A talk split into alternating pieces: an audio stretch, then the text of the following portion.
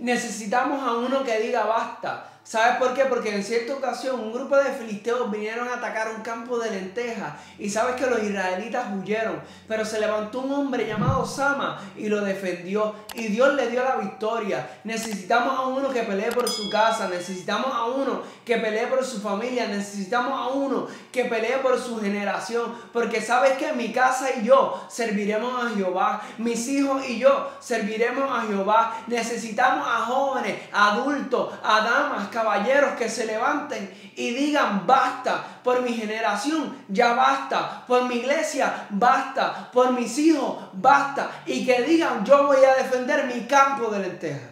Bienvenido a Rivera TV.